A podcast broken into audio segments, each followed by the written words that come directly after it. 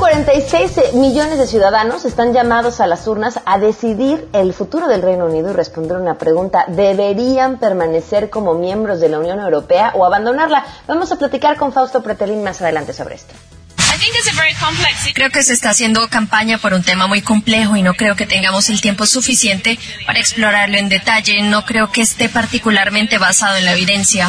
Um, creo que hay muchos beneficios en formar parte de la Unión Europea. Debemos sentarnos en la misma mesa para tomar decisiones con los otros países. Hay una falta de democracia en la UE. Las decisiones se toman a un nivel que está demasiado alejado de los miembros ordinarios. Por esta razón he votado salir de la UE. Ayer les prometimos que les íbamos a platicar sobre esto que, le pareciera una moda de llamada el cutting, estos chavos que deciden hacerse daño haciéndose pequeñas cortadas en la piel. Les prometo, hoy sí tocaremos este tema hay que tener cuidado que los papás dicen, no, pero si yo quiero mucho a mi hijo, no es exactamente que les falte amor. El problema casi nunca es por falta de amor propiamente. Además vamos a platicar sobre el Festival de Publicidad de Cannes, los Leones de Cannes, que se van a estar, bueno, van a estar haciendo una presentación, una muestra de lo que va a llevar nuestro país justamente en la Ciudad de México y muchas cosas más, así que acompáñenos porque tenemos un gran programa y así arrancamos este jueves a todo terreno. MBS Radio presenta a Pamela Cerdeira en A Todo Terreno, donde la noticia eres tú.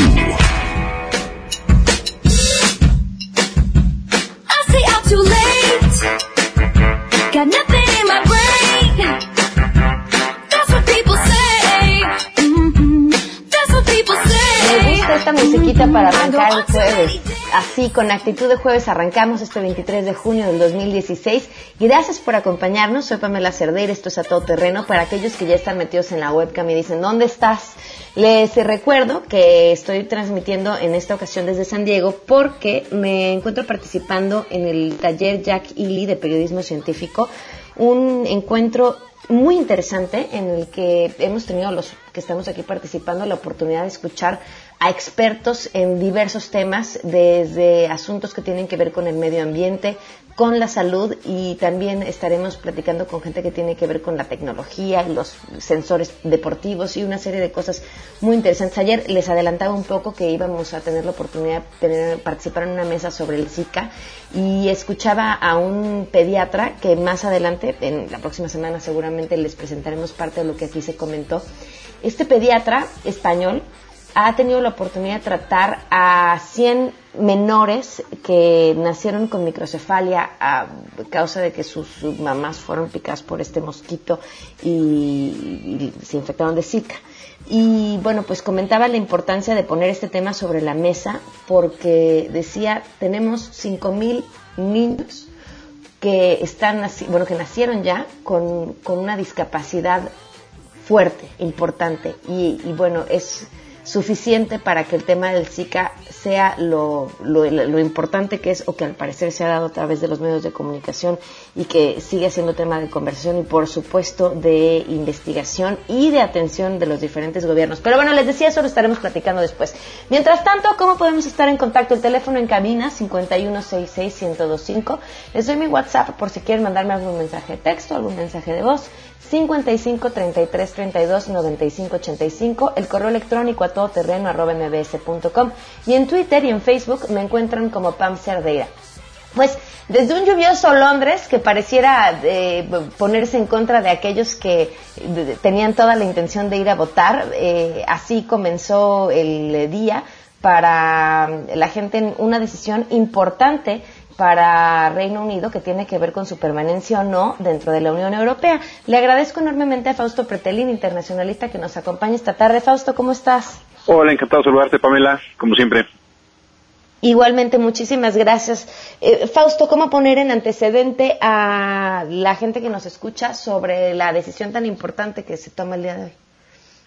Sí, por supuesto. Eh, mucha gente aquí desde México dirá, bueno, ¿qué es lo que están tratando de liberar los británicos este día de hoy, si es importante o no, sobre todo tratándose de la Unión Europea, que es un concepto quizás desde México muy intangible, muy ingrávido, muy eh, quizás para mucha gente inentendible o sin importancia, pero yo creo que es un elemento importante que se conjuga, Pamela. Es decir, por una parte, eh, el porqué de la Unión Europea, o sea, la, relevancia del día de hoy es, primero, eh, intentar eh, explicar por qué es importante la Unión Europea, que es un tema que quizás no se debatió en las últimas semanas en Gran Bretaña. Y la importancia, desde mi punto de vista, es que es un modelo político que ha asegurado la paz durante los últimos 60 años en Europa. Gordon Brown, ese que, británico que fue primer ministro hace algunos años, decía hace un par de semanas que durante más de mil años Europa han estado en guerras, en batallas, y quizás estos 60 años no se estén valorando, sobre todo la paz, no, no sea tan valorada, porque si nosotros nos fijamos, Pamela, en las discusiones entre los Tories, los eh, laboristas y los británicos en general, ha sido pues entre la economía y la inmigración, dos grandes temas que se han comportado como una enorme batalla. Y respondiendo rápidamente a tu pregunta es por qué es importante, prácticamente es eh, si se salen, es decir, si gana el Brexit, se rompería este paradigma de la Unión Europea en donde a lo largo de 60 años ningún país la ha abandonado. Y si no, eh, de alguna manera si se queda Gran Bretaña, pues continuaría un poco el establishment más o menos eh, como está actualmente. Y de darse la salida, ¿quién perdería más, la Unión Europea en sí o Gran Bretaña? perdería más la Unión Europea, es decir, eh, es un fracaso, sería un fracaso para la Unión Europea y pondrían sobre la mesa los elementos que precisamente eh, la han hecho fracasar. Hay que ser muy claros y objetivos en el sentido de que se ha equivocado mucho la Unión Europea desde el punto de vista de que ha negociado, por ejemplo, en las últimas fechas con un personaje autócrata como es el presidente turco, Erdogan, un pacto en el cual se ha convertido Turquía en una especie como de bodega de, inmigrantes, ¿no? A cambio de que Europa eh, respire un poco por este gran flujo de tur de sirios, perdón, de eritreos y de afganos que han llegado en los últimos cuatro o cinco años por el problema de la guerra eh, de la guerra civil allá, ¿no? En Siria. Eh, la derrota para Gran Bretaña sería a corto plazo. Yo creo que la parte comercial, la parte económica la resentiría, es decir, hay costos como se les puede llamar transaccionales, es decir, el tiempo y el desgaste de una negociación para poder restablecer eh, 50, por ejemplo, tratados comerciales con diferentes países, eh, como México, por ejemplo, países que tengan tratados comerciales con la Unión Europea, como lo es México, muchos africanos, muchos asiáticos, esto de alguna manera quedaría, quedaría a Gran Bretaña aislada, ¿no? Aislada en términos comerciales y tendría que nuevamente ponerse a pactar y negociar con muchos de los países. Entonces, el costo es asimétrico, es decir, es mucho más costoso en términos políticos, porque esto en un Brexit podría despertar un efecto dominó, más nacionalismos, más movimientos independentistas, ¿no? Lo vemos, eh, por ejemplo, Polonia, que no, no está muy contenta con, con la Unión Europea, Hungría tampoco lo está, eh, hay grupos eh, en Alemania, como un partido político alternativa para Alemania que tampoco lo está. El Frente Nacional en Francia, el próximo año van a tener elecciones presidenciales, pues le daría mucho pie, lo catapultaría, ¿no? A este frente ultraderechista para enviar un discurso más de miedo sobre las instituciones europeas. En pocas palabras, eh, regresar a los entes soberanos, ¿no? Es decir, eh, aquellos momentos nacionalistas en donde las banderas y los, y los pasaportes eh, importan mucho más que la cohabitación cultural de muchas naciones. Oye, independientemente del resultado, supongamos que no ganara el Brexit y que se quedara dentro de la Unión Europea, a pesar de esto, el músculo o el aparente músculo que pareciera tener la intención de salida podría ser suficiente para que negociaran otras condiciones?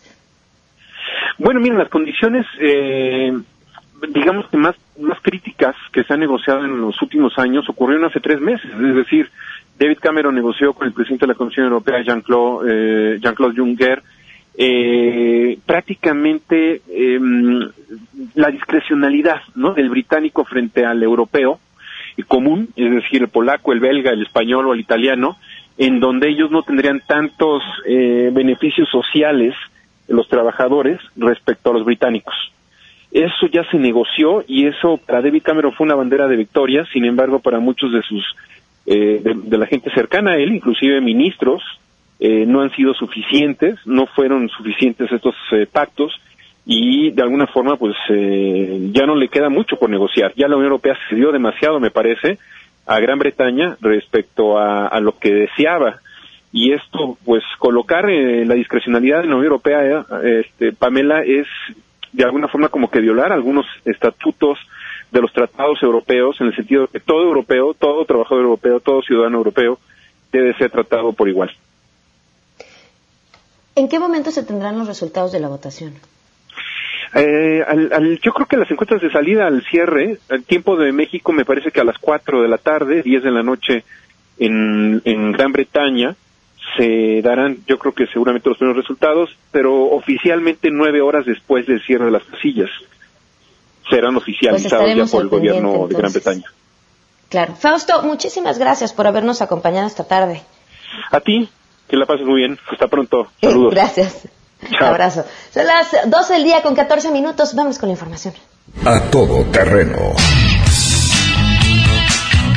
Así es, gracias. La evaluación del presidente Enrique Peña Nieto se encuentra en el peor nivel del sexenio, ya que el 60% de la población desaprueba su labor, según la encuesta de GEAISA. Guillermo Valdés, socio director de la empresa de análisis, explicó que la evaluación ciudadana de la gestión del gobierno federal llegó a su peor nivel, pero también es el más bajo comparado con otros sexenios, y esto se relaciona con la derrota del PRI en las elecciones pasadas. Vamos a escuchar. Los principales resultados tienen que ver con una evaluación eh, bastante crítica sobre el gobierno del presidente Peña. Eh, el nivel de aprobación que se registra es el más bajo en todo su sexenio. Tiene 60% de desaprobación por 35% de aprobación. Incluso por primera vez está por debajo del nivel de desaprobación de legisladores y de su gabinete. El gabinete lo aprueba 40% y lo desaprueba 50%. 55, o sea, hasta 5 puntos más desaprobado que su gabinete. Para Noticias MBS, Citlali Sáenz.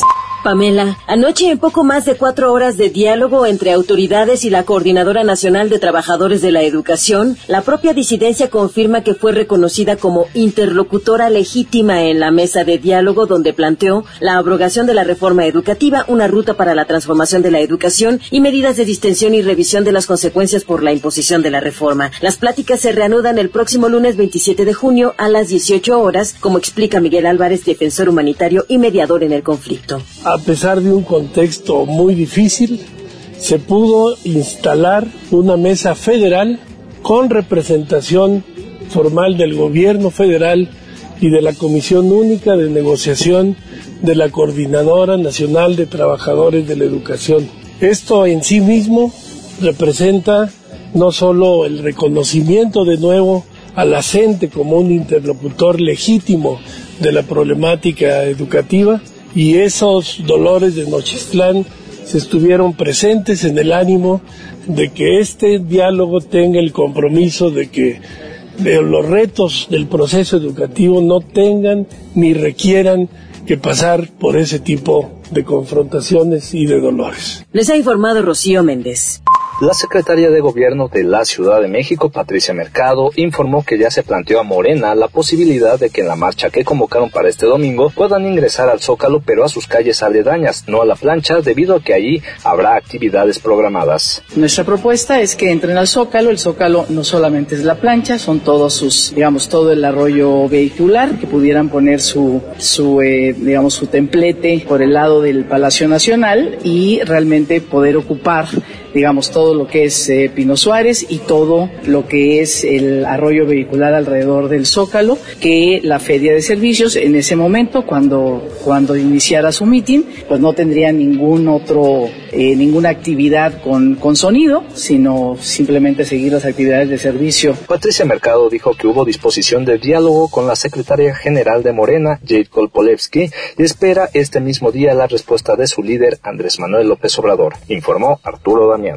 Gracias, Pamela. La Procuraduría Capitalina realizó un cateo en un inmueble ocupado por Asamblea de Barrios, ubicado en la calle Benjamín Gil número 12, en la colonia Hipódromo Condesa, donde a pesar de las quejas vecinales no se detectaron armas, municiones o droga. Con base en la orden otorgada por el Juzgado 21 Penal del Reclusorio Oriente, el personal de la institución llevó a cabo la inspección en el citado edificio conformado por planta baja y tres niveles. La Procuraduría Capitalina localizó en primera instancia un túnel que conectaba a un predio contiguo en el que tampoco se detectó materia de delito. Los detectives hallaron 20 neumáticos con rines, 313 cohetones y petardos, así como nueve motocicletas, entre ellas una minimoto y una cuatrimoto, sin reporte de robo. Tampoco se presentaron personas ante el agente del Ministerio Público y el predio fue recuperado y asegurado por la Procuraduría General de Justicia del Distrito Federal debido a que fue invadido en el año 2013 por Asamblea de Barrios, informó Juan Carlos Alarcón.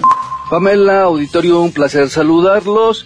Con cuatro votos a favor y dos en contra, el Tribunal Electoral del Poder Judicial de la Federación determinó retornar para un nuevo análisis la sanción que impuso el pasado 19 de febrero en línea al Partido Convergencia hoy Movimiento Ciudadano por un monto superior a los 76 millones de pesos y de 32 mil pesos al entonces secretario de organización de la fuerza política Ricardo Mejía Verdeja e igual suma de dinero para Adán Pérez, quien era representante ante la Comisión Nacional de Vigilancia en el INE. Como se informó en Noticias MBS Radio, el pasado 19 de febrero, las y los consejeros del INE pusieron dichas sanciones bajo el argumento de que incurrieron en la falta grave en el deber de cuidado en el uso del padrón electoral, toda vez de que aparecieron los datos personales de los ciudadanos inscritos en el mismo en la página de internet para defender su ponencia, el magistrado Pedro Esteban Penagos López sostuvo que el acta circunstanciada a cargo de la autoridad electoral, es decir, del INE, estuvo mal elaborada, además de que ésta fue levantada de manera extemporánea. Sin embargo, para razonar su voto en contra de esta propuesta, el magistrado presidente del colegiado, Constancio Carrasco Daza, dijo que el partido Movimiento Ciudadano puso en peligro los datos contenidos en el padrón electoral y en la lista nominal de electores. Aquí sus declaraciones. Creo que quedó acreditado que se actualizó un antijurídico. El antijurídico fue, así lo determina el instituto, que existió falta de cuidado, omisión en garantizar debidamente el manejo, resguardo y custodia de los datos que proporciona el Registro Federal de Electores a través del padrón electoral y de la lista nominal, en perjuicio precisamente de la inviolabilidad de la confidencialidad de dicha información. Entonces, en mi perspectiva, se puso en peligro, hay una puesta en peligro con esta conducta de la información de quienes se encontraban inscritos en el padrón electoral hasta el 31 de octubre del año 2010. De esta manera, Pamela Auditorio será algún otro magistrado del Tribunal Electoral del Poder Judicial de la Federación el que determine si fue una falta grave, especial u ordinaria y la sanción al Partido Movimiento Ciudadano luego de que quedaron expuestos los datos personales de más de 81 millones de mexicanas y mexicanos inscritos en el padrón electoral y en la lista nominal de electores. Francisco Rubio, hasta aquí la información. Debido a los altos índices directivos que se registran en el transporte público en las delegaciones Iztapalapa y Tláhuac, a partir de este miércoles entró en operación una nueva aplicación denominada Urbaxi, conformada por taxis que circulan en la zona oriente de la Ciudad de México. Mauricio Soto Caballero, representante legal de esa empresa, afirmó que los usuarios de estos vehículos contarán con sistemas de seguridad, incluido botón de pánico, así como la plena identificación del operador, placas de vehículo y tipo de auto que el servicio.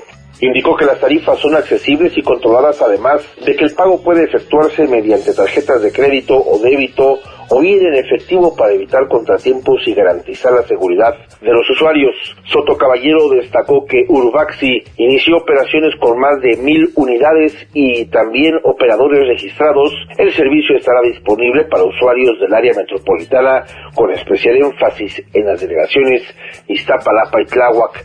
A diferencia de otras aplicaciones como Uber y Cabify, esta nueva empresa tiene planeado capacitar a sus operadores e impulsar su desarrollo personal para brindar un mejor servicio y digno a toda la ciudadanía, informó Juan Carlos Alarcón.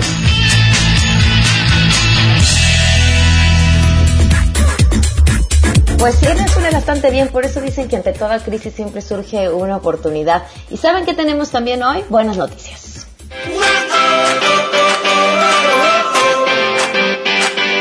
Rocío Méndez, portadora de buenas noticias, este jueves te escuchamos.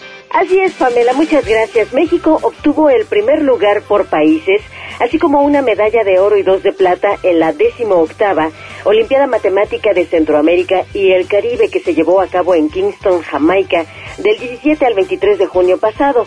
Diego Hinojosa de Jalisco obtuvo la medalla de oro, mientras que Alfredo Hernández de San Luis Potosí y Bruno Gutiérrez de Colima ganaron cada uno medalla de plata. El triunfo de los estudiantes colocó a México en el primer lugar general por países en la Olimpiada, superando a Colombia, Venezuela, Puerto Rico, El Salvador y Cuba, entre otras naciones. Esta competencia regional en la que participaron 13 países y un total de 38 estudiantes está abierta a jóvenes menores de 16 años que no hayan participado en Olimpiadas más avanzadas ni más de una ocasión en esta misma competencia. La finalidad es que los países que participan motiven y preparen a sus estudiantes más jóvenes para concursos de matemáticas más exigentes.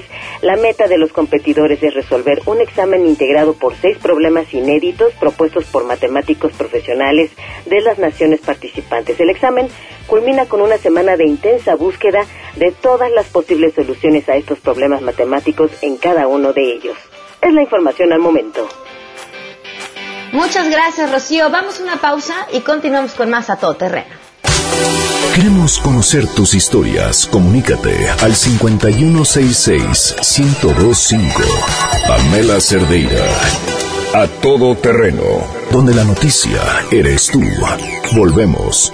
Pamela Cerdeira regresa con más en A Todo Terreno, donde la noticia eres tú.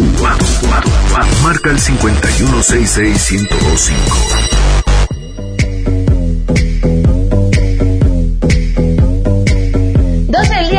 27 minutos, continuamos a todo terreno. Soy Pamela Cerdeira. Muchas gracias por seguir con nosotros. Oigan, tenemos regalitos. Tenemos cinco pases dobles para que se vayan a ver el ballet folclórico de la Universidad de Colima. Esto va a ser en el Auditorio Nacional este domingo a las doce y media del día. Lo único que tienen que hacer es llamarnos al teléfono en cabina 5166-1025. Eh, esta dinámica, o sea, regalarles estos boletos, están autorizados por la Secretaría de Gobernación bajo el número de GRTC, diagonal 2434, diagonal 15. 5166-1025, llaman, los primeros cinco que llamen se llevan sus boletos así de sencillo. Ah, la serie de manifestaciones por distintos motivos que ha habido en los últimos días se suma la de los trabajadores de la salud, médicos y enfermeros del sector público de diferentes ciudades en todo el país que iniciaron un paro nacional. Le agradezco enormemente al doctor David Sánchez, creador y vicepresidente del movimiento Yo Soy Médico 17, que nos acompaña esta tarde. Doctor, ¿qué tal? Muy buenas tardes. Pamela, buenas tardes. Un saludo a ti y a tu auditorio. Gracias por el espacio. ¿Qué es lo que están buscando con este movimiento? Mira, con este movimiento nace hace dos años porque se dictan orden de formar prisión a 16 médicos. De ahí nace el hashtag eh, Yo soy médico 17, porque si yo hubiera estado ahí, yo también hubiera sido tal vez el número 17 de haberle dictado auto de formar prisión. Eh, lo que nosotros estamos buscando es descriminalizar el acto médico. ¿En qué consiste esto? Nosotros, como eh, portadores o trabajadores de la salud, hemos sido expuestos o vulnerables a, nuestros derechos constitucionales porque ante un caso de supuesta negligencia ante el paciente eh, se nos castiga y somos eh, tratados como criminales, exhibidos ante medios de comunicación eh, sin haber un juicio antes de, de hacerlo. Entonces lo que buscamos como el objetivo principal es discriminar el acto médico. Nosotros no somos criminales, no somos asesinos, estamos para atenderla a los pacientes, es nuestra profesión, es lo que amamos, lo que queremos y intentamos hacer eso, discriminar el acto médico, que al médico no se, les, no se le juzgue o no se le exhiba sin haber sido juzgado. Nosotros hemos tenido casos documentados en donde los médicos han sido exhibidos como si fueran criminales, con policías hay una fotografía donde salen dos médicos actualmente, hace un caso en eh, como dos meses en Veracruz. Son exhibidos ante los medios de comunicación como cuatro, con cuatro policías armados con armas largas, encapuchados, como si fuéramos criminales. Ni al Chapo lo hicieron eso, ¿no? Ni siquiera lo exhibieron de la forma que lo exhiben a los médicos. Y es lo que buscamos, que no se juzgue al médico, no se presente ante eh, como un criminal hasta que no se demuestre que realmente lo es. Es lo que primero buscamos. Lo otro, ha aumentado mucho la violencia hacia el gremio de la salud. nosotros pensamos que es por la inseguridad del, del, país, pero también nosotros pensamos que es porque el servicio de salud en, el, en nuestro país está rebasado. No es posible que un paciente esté esperando tres, cuatro horas eh, para pasar una cita o cirugías se tardan hasta seis meses o un año para programarse. Por lo tanto, el paciente ya llega irritado con nosotros. Entonces, hemos sufrido agresiones, amenazas, eh, golpes, eh, pasantes han sido violados, secuestrados, ha habido, ha habido homicidios. Entonces nosotros pedimos eso, que se nos porte la seguridad, sobre todo a una población muy importante en el gremio de la salud, que son nuestros pasantes y residentes y médicos que están en, lugares difíciles ahorita en, nuestro país. Es lo que pedimos, un poquito más de seguridad. Y eh, la otra, la otra punto muy importante también es que no estamos de acuerdo con una ley que, que la han denominado ley de violencia obstétrica en donde al médico se le juzga como si fuera que le estuviera haciendo daño a la paciente que está a punto de parir o tener su bebé. Debe ser al revés. Nosotros eh, inventar o crear una ley en donde se fortalezca la atención a la paciente obstétrica y no a, la paciente eh, que se le juegue el, hecho de que nosotros lo estamos violentando tanto física, eh, verbalmente o psicológicamente. Ese es un punto muy importante. Y el último punto, que es el que ha, hecho una revolución el día, hizo una revolución el día de ayer, es que se ha hablado mucho de, de, la reforma de salud, de, de la universalización de del sistema de salud, de la privatización del sistema de la salud y la realidad es que ya lo empezó a hacer el gobierno, pero no sabemos en qué consiste. Rechazamos, por lo tanto, este programa porque no sabemos los médicos, no sabemos en qué consiste, ni siquiera los colegios médicos a nivel nacional, las confederaciones, las asociaciones, se les tomó en cuenta ni saben en qué consiste la universalización de, la, de, los servicios de la, de la, salud. Pareciera que es un secreto de Estado en donde ni siquiera los mismos, el mismo gobierno no lo puede explicar.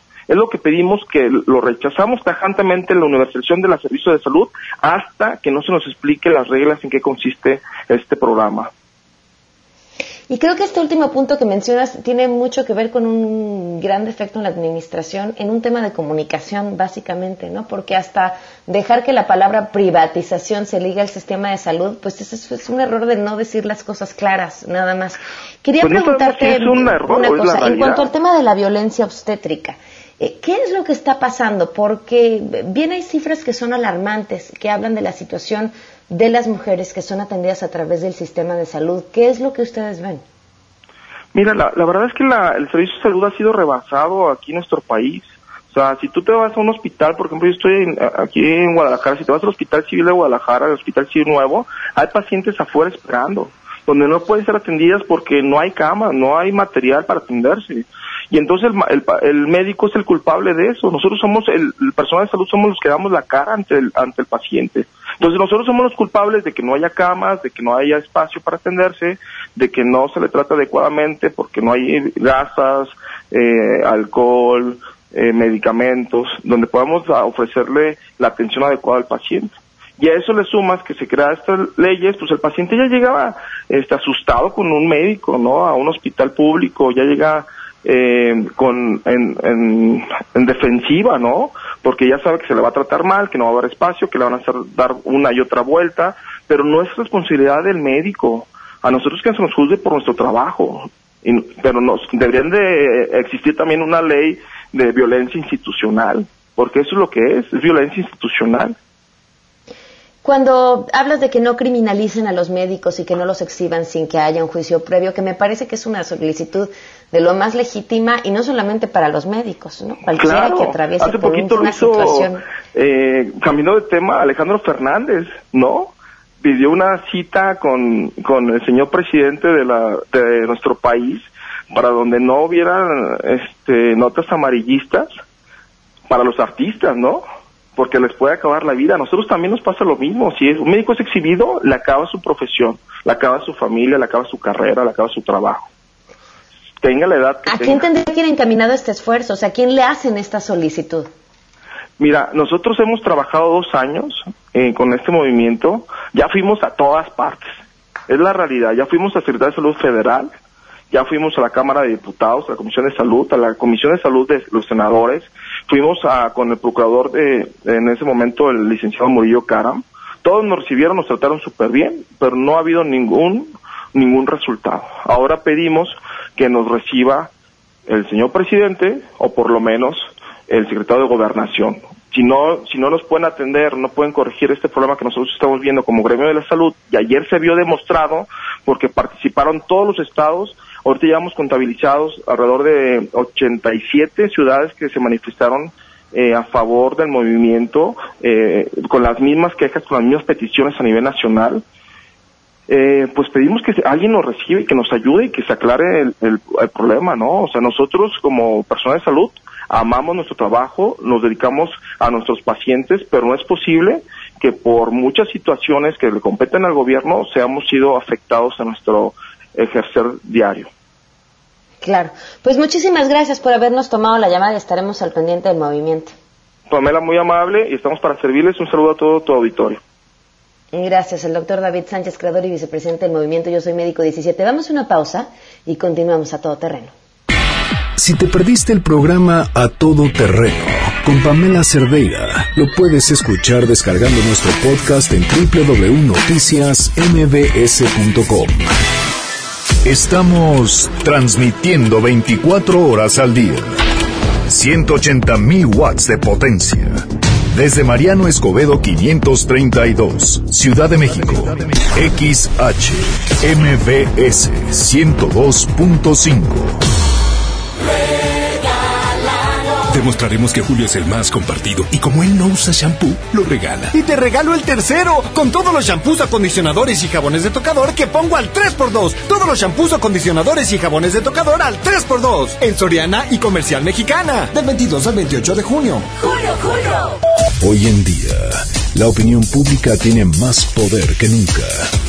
Las redes sociales son bombardeadas diariamente con preguntas y comentarios acerca de lo que nos rodea. Por eso, buscamos respuestas.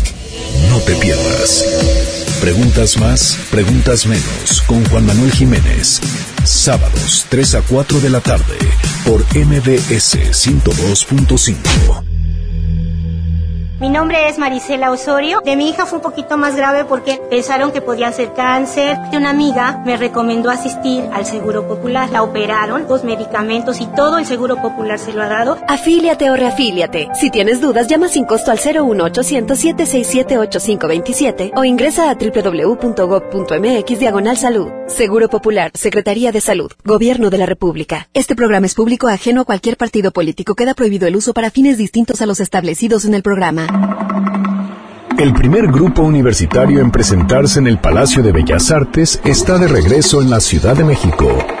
MBS 102.5 presenta Ballet de Colima, un ballet folclórico dirigido por el maestro Rafael Samarripa. Auditorio Nacional, 26 de junio. Boletos disponibles en el sistema Ticketmaster. Gana los tuyos participando a lo largo de nuestra programación. MBS 102.5. En la música estamos contigo. Pamela Cerdeira está de regreso en A Todo Terreno. Únete a nuestra comunidad en facebook.com. Diagonal Pam Cerdeira. Continuamos.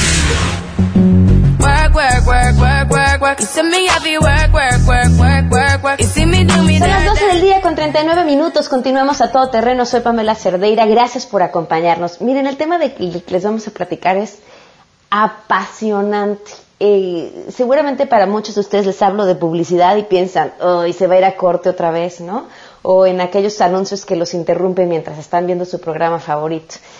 Pero lo cierto es que detrás de la industria de la publicidad hay un mundo de creatividad, podría pintarlo hasta de egos, de divas, de, de gente que pues pasa su tiempo dedicándose a pensar cómo venderte algo, ¿no? Y en el cómo pensar, cómo venderte algo, surgen unas ideas brillantes, tan brillantes, que los publicistas del mundo entero se reúnen una vez al año en un evento en, en Francia, en el que presentan sus mejores piezas y entonces las mejores piezas son premiadas. Uy, y aquella agencia o aquel creativo que se lleve su león a casa, que es el premio de reconocimiento que les dan, eh, pues seguramente tendrá asegurados para el próximo año muchos más clientes, mucho más prestigio y un sinfín de cosas. De verdad es un mundo apasionante. Y les comparto esto porque nos acompaña en cabina y lo saludo con mucho gusto a Sergio López Cepeda, presidente ejecutivo de la Asociación Mexicana de Agencias de Publicidad, porque ahora podremos tener una parte de este evento muy cerca de nosotros. Sergio, muy buenas tardes, gracias por acompañarnos. Pamela, ¿qué tal? Buenas tardes, qué gusto, muchas gracias por la invitación y el espacio y esta apertura tan brillante que acabas de hacer respecto a la industria y a la creatividad. Muchísimas gracias. Cuéntanos, ¿qué es lo que van a hacer? Bueno, te comento, actualmente en Cannes se está llevando el Festival Internacional de Creatividad, que es el equivalente al Mundial de Fútbol o al Oscar, pero es el Oscar de la publicidad. En este festival participan más de 47 mil piezas de todo el mundo, de, de más de 110 países. Y entonces en este, en este certamen en Cannes, Francia, se eligen las mejores campañas, las campañas que son más creativas, más innovadoras, que conectan mejor con la gente, que tienen una idea poderosa y que no solamente venden, sino que transforman economía, mueven mercado y sobre todo también transforman a la misma sociedad.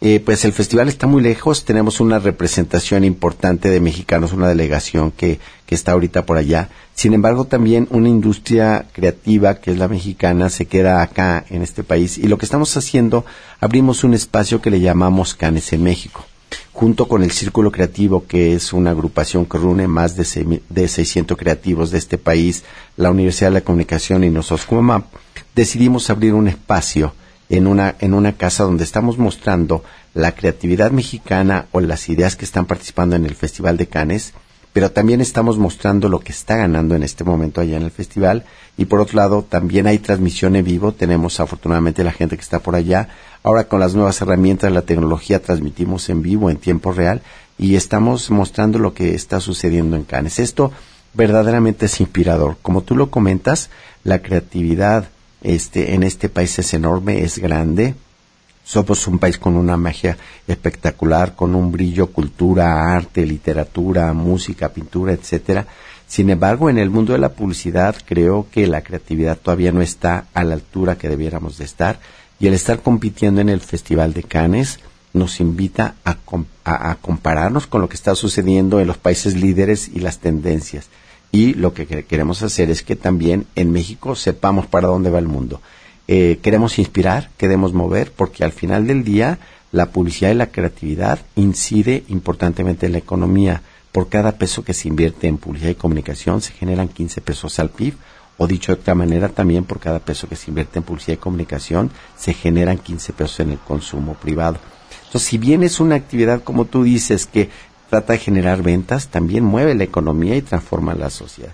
Entonces, en este país queremos motivar la creatividad, queremos inspirar más a nuestros creativos mexicanos, porque queremos ser un referente mundial y queremos atraer capital internacional. Queremos ser un país referente en el mundo como somos creativos en muchas otras disciplinas, en el cine, por ejemplo, pero también esta industria de la comunicación la publicidad queremos ponerla en el, mapa, en el mapa mundial y ser un referente y atraer negocio y que las grandes marcas y las grandes compañías que compiten en el mundo piensen en México como, como el país que les puede desarrollar su creatividad. Eh, pero es una oportunidad. Y, que se animen, ¿no, Sergio? Sí, Porque creo que uno de los problemas es eh, que, seguramente hay marcas que son sumamente conservadoras a la hora de innovar en los mensajes que emiten.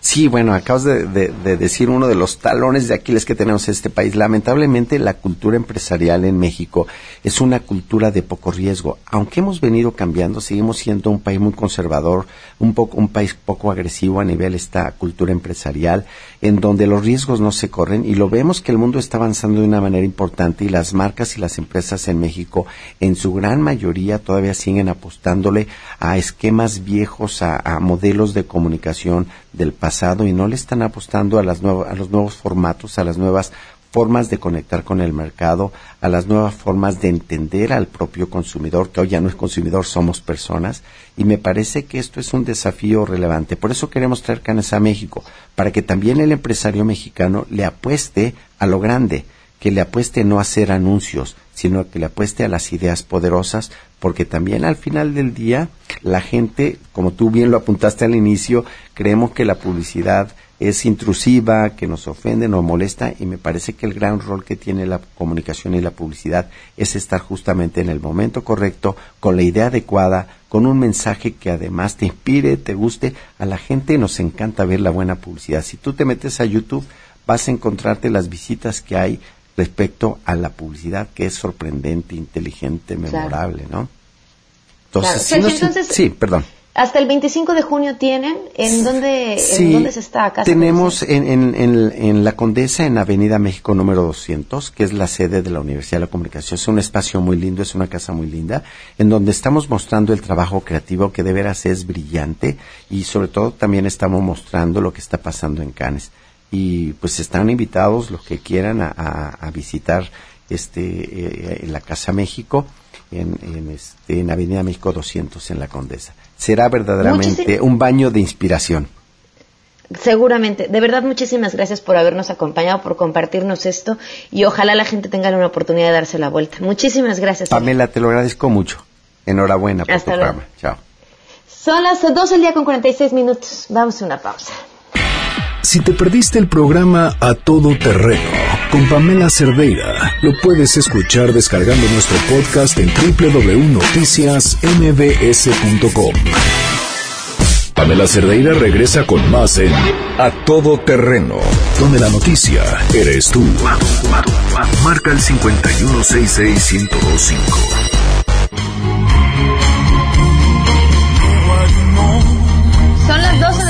Con 50 minutos. Gracias por continuar con nosotros a todo terreno. Nos acompaña ya desde cabina Ana Cecilia Vélez, quien es gerente de Mercadotecnia de Propulsar. Ana Cecilia, ¿cómo estás? Ya los extrañábamos. Muchísimas gracias, Pamela. Muy bien, muy buenas tardes.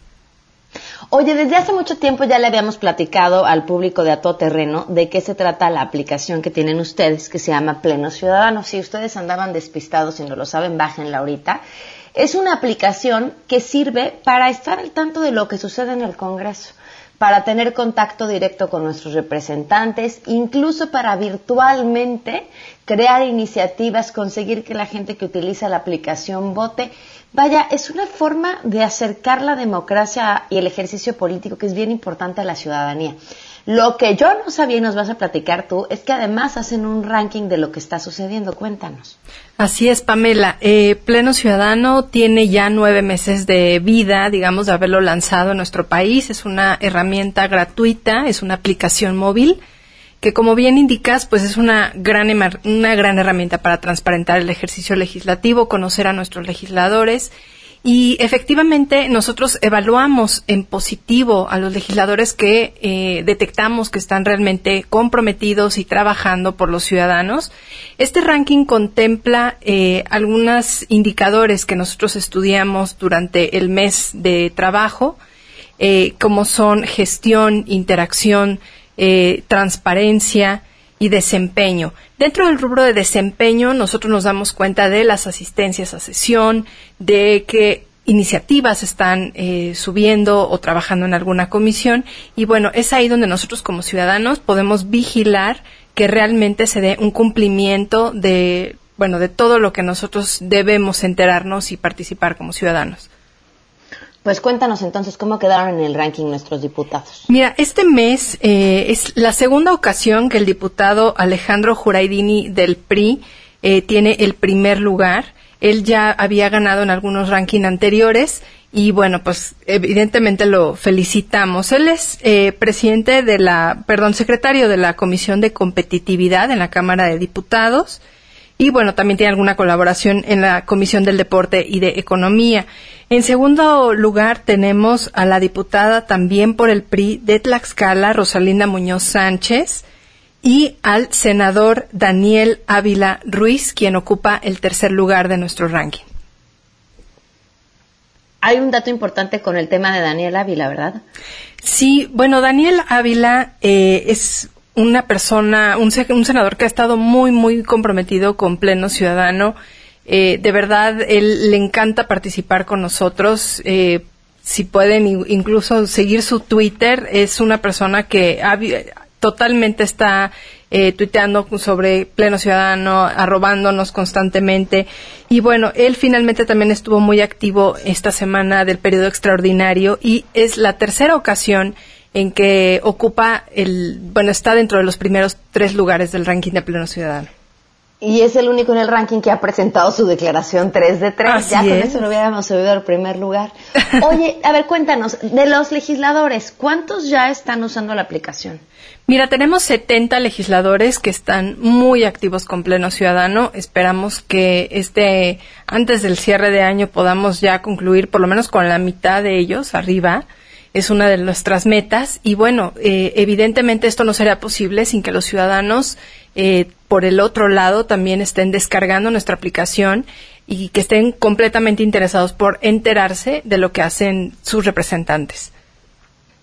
Pues sí, que la descarguen, Cecilia, entonces, eh, que busquen pleno ciudadano, que participen, que se enteren. Además, están compartiendo todo el tiempo información interesante sobre la asistencia de los legisladores, sobre sus iniciativas y sobre la opinión que se genera entre la gente que lo utiliza también. Muchísimas gracias por habernos acompañado. Muchísimas gracias, Pamela. Y si me permites, antes de terminar, comentar que este ejercicio ya se replicó la semana pasada en Colombia. Eh, llevamos eh, pleno ciudadano a ese país y pues es la, la muy buena noticia que queremos compartir en tu programa. Oye, es cierto, muchísimas felicidades, por cierto. De entrada, uno nos da muchísimo gusto porque es una compañía mexicana la que lo está consiguiendo, pero esto fue, los buscaron ellos, ustedes, ¿no? Sí, nos buscó el presidente de la Cámara de Representantes, Alfredo de Luque, quien, bueno, preocupado por llevar esta herramienta de e-democracia y parlamento abierto a su país. Eh, bueno, nos buscó eh, y bueno, pudimos hacer este plan realidad el 15 de junio pasado miércoles que pudimos estar allá dentro del pleno de la Cámara de Representantes lanzando eh, Pleno Ciudadano que allá se denomina Cámara para Todos y compartirte que el próximo 2 de agosto estaremos igualmente lanzando Pleno Ciudadano en Chile, en la ciudad de Valparaíso. Cecilia, muchísimas felicidades a todos. Muchísimas gracias, Pamela. Gracias, hasta luego. Linda tarde. Igualmente. Son las 12 del día con 55 minutos. Oigan, les debimos todo. Hay una historia ahí que les debemos desde hace dos días.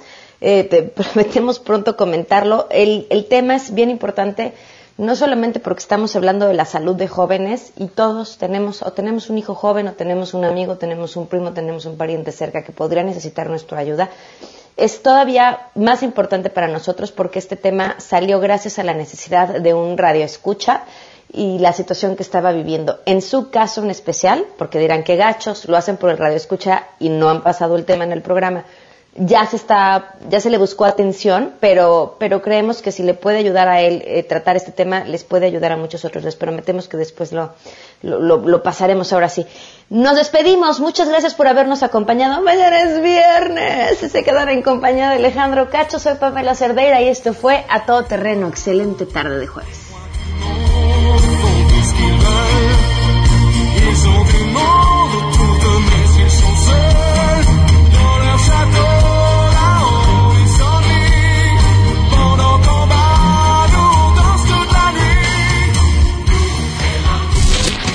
MBS Radio presentó a Pamela Cerdeira en A Todo Terreno.